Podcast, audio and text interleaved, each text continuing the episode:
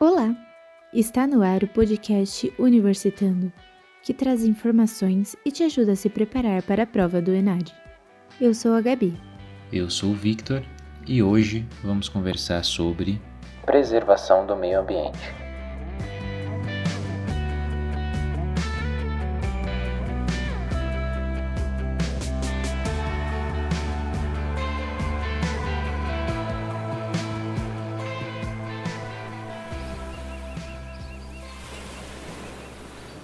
Os indicativos do desmatamento no Brasil crescem cada vez mais e mais com o passar dos anos. Tiveram ainda um aumento mais notório desde o ano passado, em 2020, o que nos leva à pergunta necessária: quais são as atitudes que estão sendo tomadas para conter esse prejuízo ambiental? Além do interesse natural na preservação, tratando a preocupação com a vida em toda a sua abrangência, há também o financeiro Considerando que o turismo é uma das grandes fontes de rendas do Brasil, convém tornar mais agradáveis os ambientes provenientes desse tipo de atividade. O governo adotou publicamente algumas atitudes mais do que necessárias para a contenção do desmatamento no Brasil. Um deles, por exemplo, é o Floresta Mais Empreendedor. Foi lançado há pouco tempo pelo Ministério do Meio Ambiente em parceria com o Sebrae. Mas o que acontece nos bastidores dificilmente é visto pelo público. O governo atual desconsiderou o parecer técnico do IBAMA e do Instituto Chico Mendes de Conservação da Biodiversidade e autorizou o leilão de blocos de petróleo e de gás em Fernando de Noronha, ameaçando a vida de mais de 100 espécies de aves, répteis, invertebrados, mamíferos, peixes como albatrozes, tubarões, raias, tartarugas marinhas e corais. Fernando de Noronha é o exemplo perfeito de turismo no Brasil. Além disso, é a principal referência nesse contexto para muita gente. E lá, empresas como a Cerveja Corona, por exemplo, já tomam atitudes pró-ambientais, com disponibilização de containers para coleta e reciclagem de plásticos que se tornarão novos produtos, como abridores de garrafa, apoiadores de copos e chaveiros. Mar Sem Petróleo é uma entre diversas petições realizadas que visam barrar as licitações concedidas pelo governo federal para extração de petróleo em determinadas áreas. Para expor esse conteúdo na prática e com propriedade, trouxemos uma convidada muito especial. Ela é graduada pela Mackenzie em Ciências Biológicas, mestre em Sistemas Integrados, doutora em Ambiente e Sociedade na Unicamp e hoje faz pós-doutorado na Unesp de Ciências Ambientais, onde ela também é professora. Ela dá aulas no Unianchieta desde 2014 e atua com modelos para gestão de monitoramento de sistemas e proteção de áreas de preservação. Seja muito bem-vinda, Raquel Melilo. Olá, Vitor. Olá, Gabriele. Eu queria primeiro agradecer, muito importante falar sobre esse tema, né? Então, eu queria agradecer aí o convite de vocês para poder participar desse podcast. O prazer é todo nosso em ter você aqui com a gente e nós contamos com a sua experiência para responder essas perguntas que nós separamos previamente.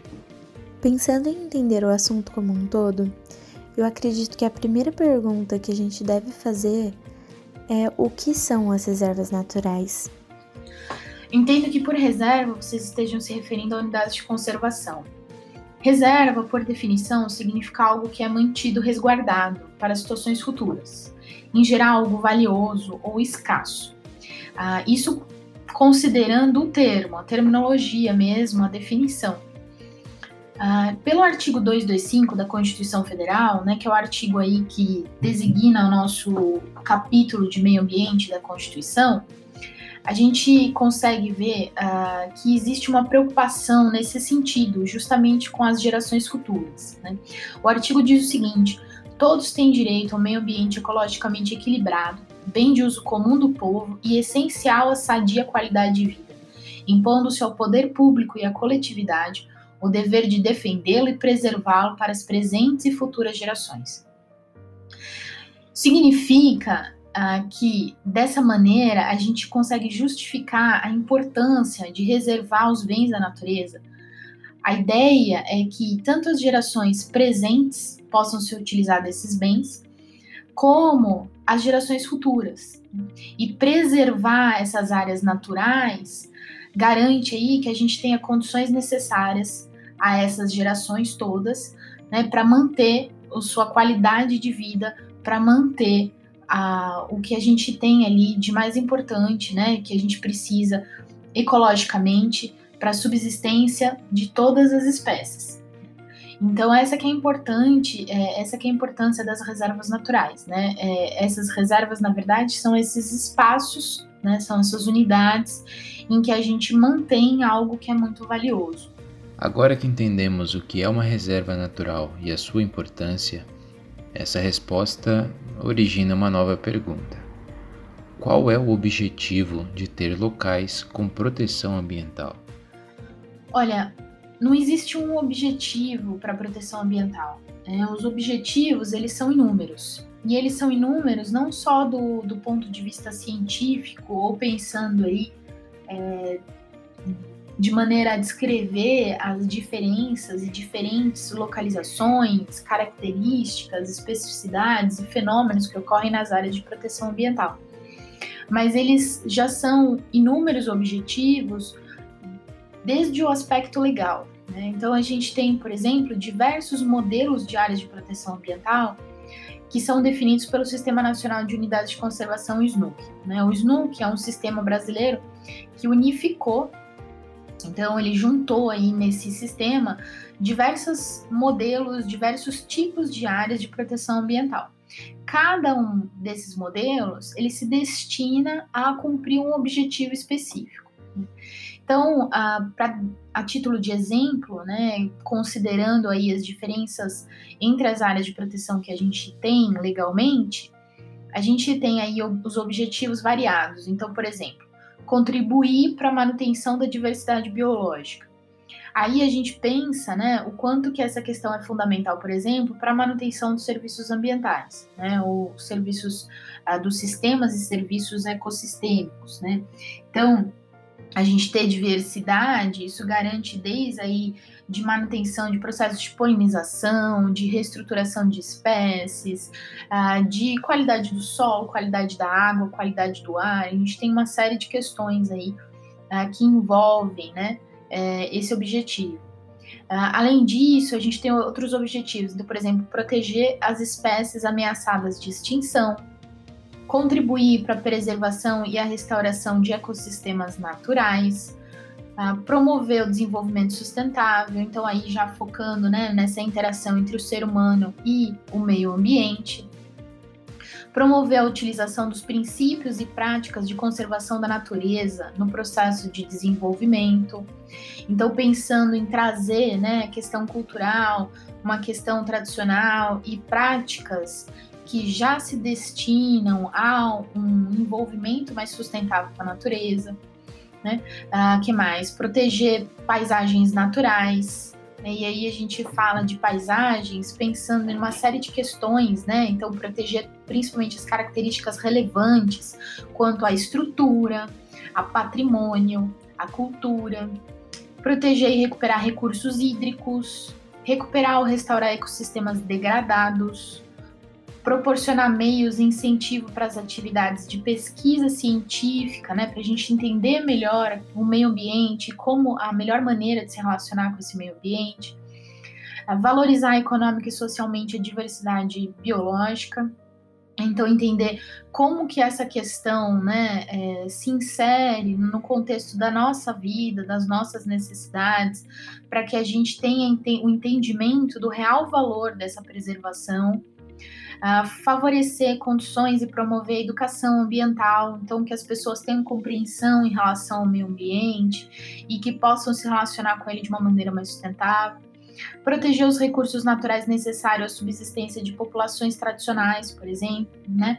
E aí a gente tem diversas populações que se inserem em áreas naturais é, e que se relacionam de uma maneira, né, com uma cultura, com uma estrutura de funcionamento aí ah, social, né, uh, privilegiado aí por uma situação de subsistência.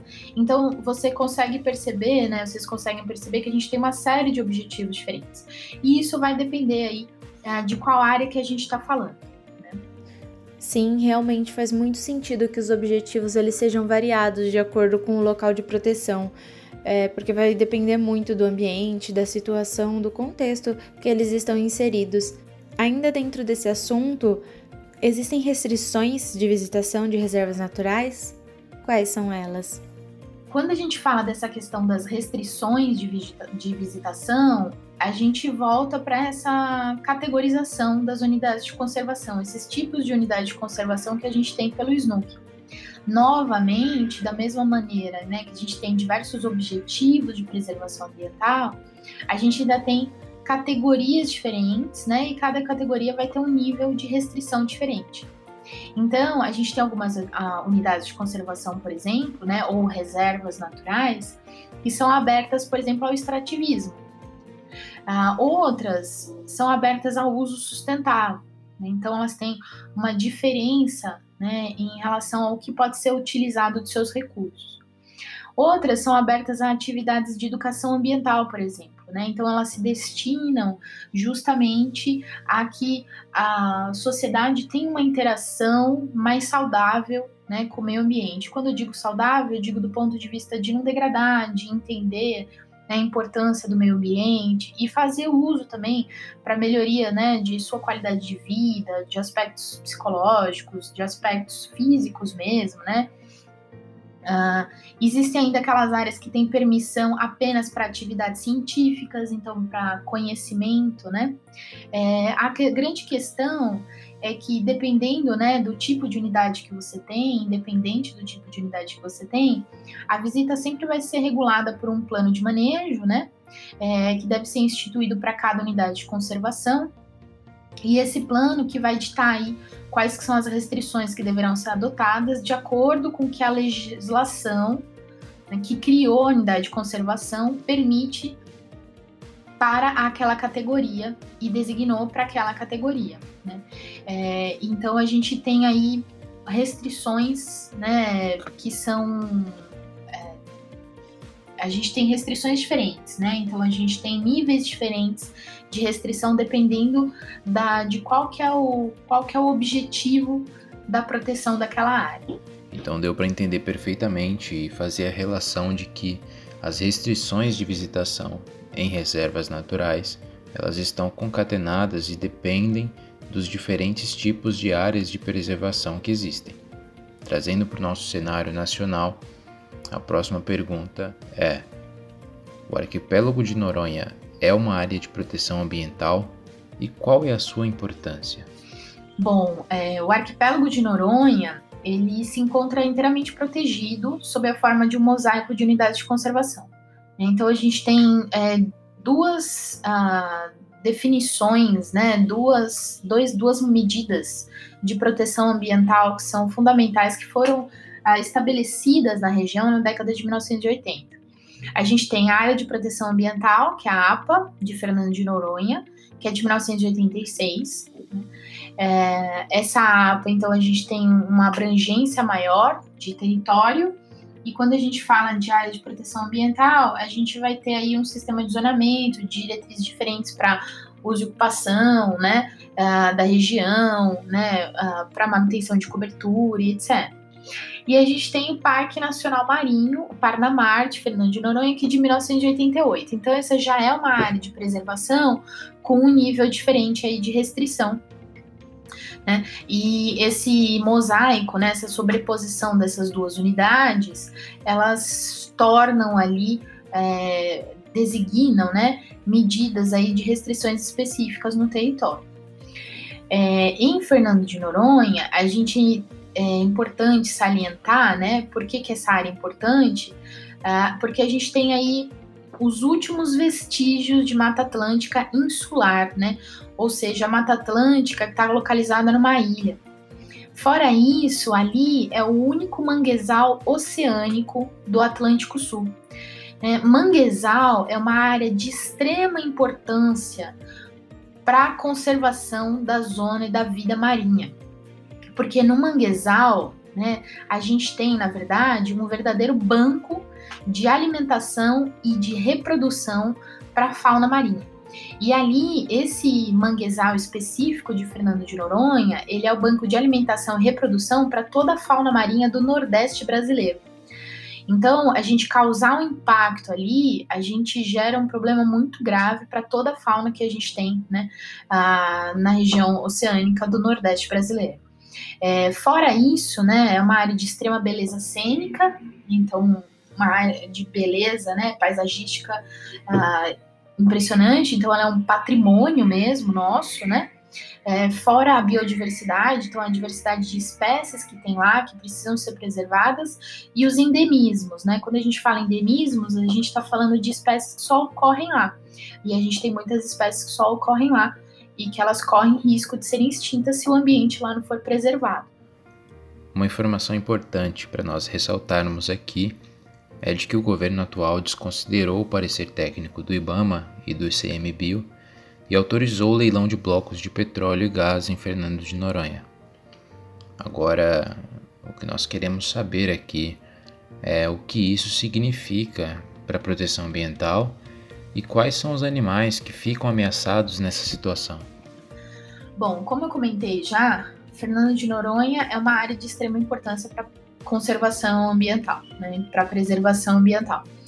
Uh, seja por conta ali da, do bioma Mata Atlântica, que está localizado numa região específica, que tem ali né, uma biodiversidade, endemismos que são muito próprios ali da região, que deve ser preservado, seja por conta do manguezal ali oceânico, que é uma área de transição entre o ambiente costeiro e o ambiente marinho, que é extremamente sensível, justamente por conta de receber essas espécies aí para reprodução e alimentação. Né? As espécies ali estão muito suscetíveis a quaisquer variações.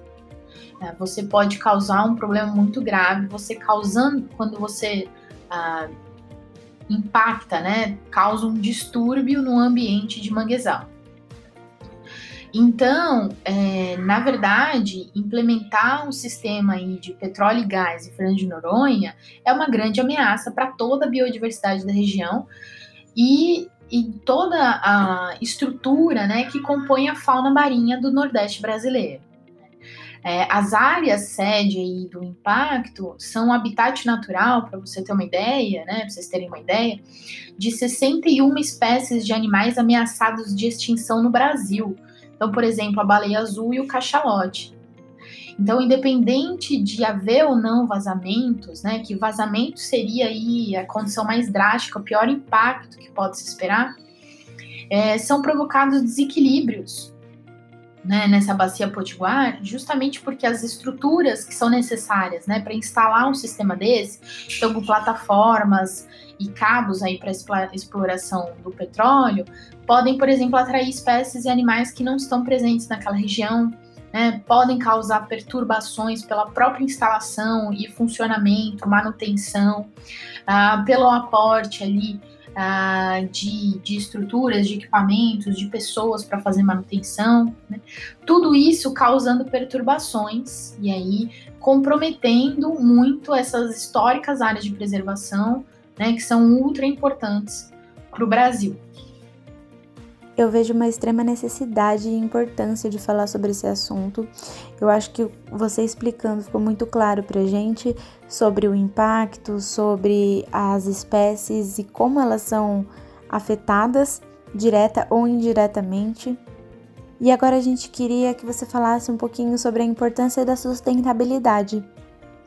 Eu acho que antes de tentar entender a importância da sustentabilidade, é importante a gente entender o que, que efetivamente é sustentabilidade muitos pesquisadores eles discutem uh, o quanto que a palavra sustentabilidade virou o que a gente chama de conceito esvaziado. O né? é, que, que isso significa? Significa que muita gente aplica a palavra sustentabilidade para designar aí ações que são menos lesivas, menos drásticas ao ambiente, às vezes ações até que são obrigatórias do ponto de vista legal, e e é feita aí uma, uma promoção dessas ações, né? De, dizem, olha, é, por exemplo, eu tenho menos plástico na minha garrafinha, né? Ah, é, agora a gente parou de, de usar a gente começou a fazer um rastreio para ver se não tem trabalho forçado na cadeia produtiva. É, ou, ah, não, a gente adota aí práticas melhores, a gente tem menos rejeito, menos resíduo, né?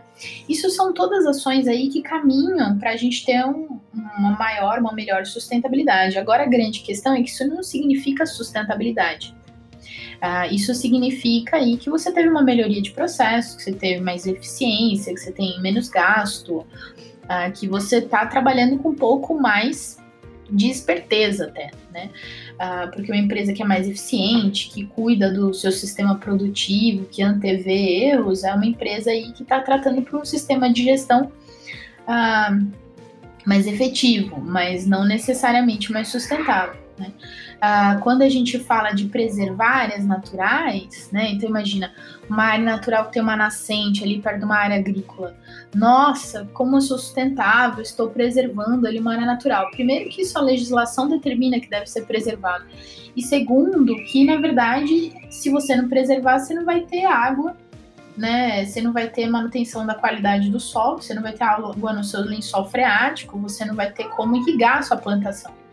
Então, é importante a gente entender essas correlações, o que, que efetivamente sustentabilidade significa e a importância dessas correlações, né, e da sustentabilidade ou de práticas melhores, é, inclusive para o sistema produtivo, né, é, para todos, para desenvolvimento do sistema social, etc. Então, é, a gente tem que lembrar que sustentabilidade, na verdade, é um conceito em construção constantemente em construção e aperfeiçoamento. Essa construção desse conceito, ela começou na década de 1980, né? Começamos a discutir aí a necessidade de cuidar do meio ambiente na década de 1960, uh, depois começou a se fortalecer em 1970 e aí culminou em 1980, cunhando aí o conceito de desenvolvimento sustentável. E a partir daí vieram uma série de definições, uma série de uh, aprofundamentos, de pesquisa a respeito do que efetivamente significa sustentabilidade. O que a gente tem de mais palpável hoje né, são os objetivos do desenvolvimento sustentável definidos pela Agenda 2030, uh, ah, pela Organização das Nações Unidas aí, né, que publica esses objetivos Uh, e a gente consegue verificar aí que a gente tem uma, uma diversidade muito grande de aspectos que são tratados pela sustentabilidade. Para você ter uma ideia, a gente tem 17 objetivos diferentes, né? E os objetivos, eles tratam desde eliminação da fome, uh, de educação de qualidade, de acesso né, a infraestruturas, de preservação né, da, da vida, é, trata relacionado a questões né, de erradicação de pobreza, energia limpa. Então, a gente vai ver que, na verdade, ele aborda uma série de questões que são direitos humanos, né, direitos fundamentais que deveriam ser assegurados. Ah, então, tem questões sociais, tem questões econômicas, tem questões ambientais, tem questões que vão impactar é, em regiões específicas e tem muitas questões que são relacionadas a estruturas, a políticas e definições que são seguidas, né, que estão estabelecidas. Então, é, pensando, né, que é uma construção, que é um aperfeiçoamento, a gente tem uma série de pesquisadores aí que definem sustentabilidade, desenvolvimento sustentável eu gosto muito da definição de Inácio Sachs, uh, que ele separa a sustentabilidade, ele define ali que há cinco dimensões, né? A gente sempre fala de três dimensões: ambiental, social e econômica. Ele fala que há ambiental, social, econômica, territorial e política, né? E o que, que significa cada uma dessas dimensões?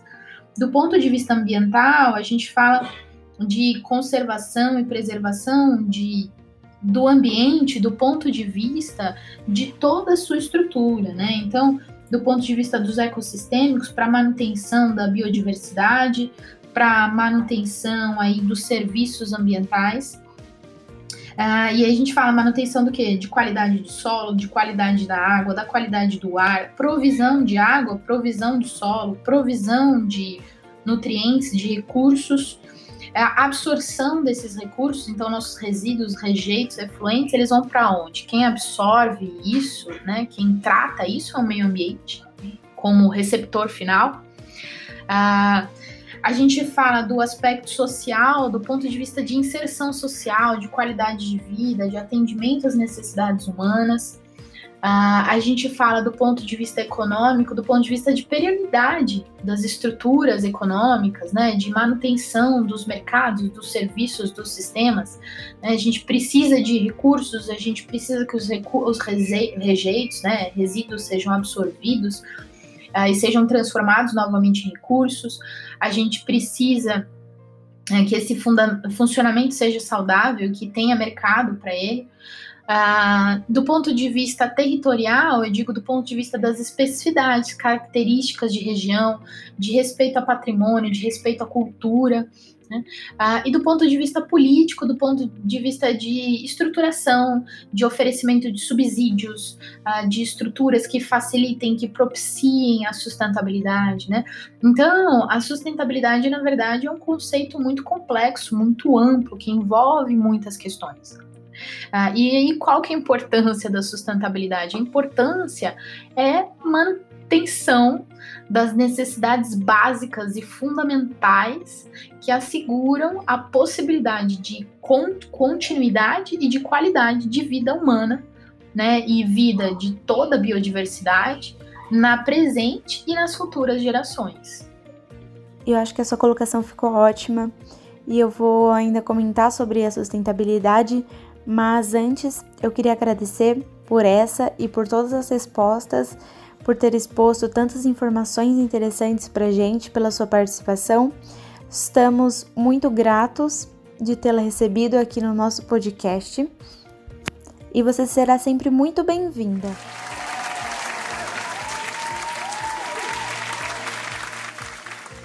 Com base em todas essas informações passadas pela Raquel e os nossos estudos, nos resta concluir que a evolução ecológica do nosso planeta se dá a partir da união de forças distintas, como o governo, as marcas e cada um de nós, que como um todo participamos de ações para preservação.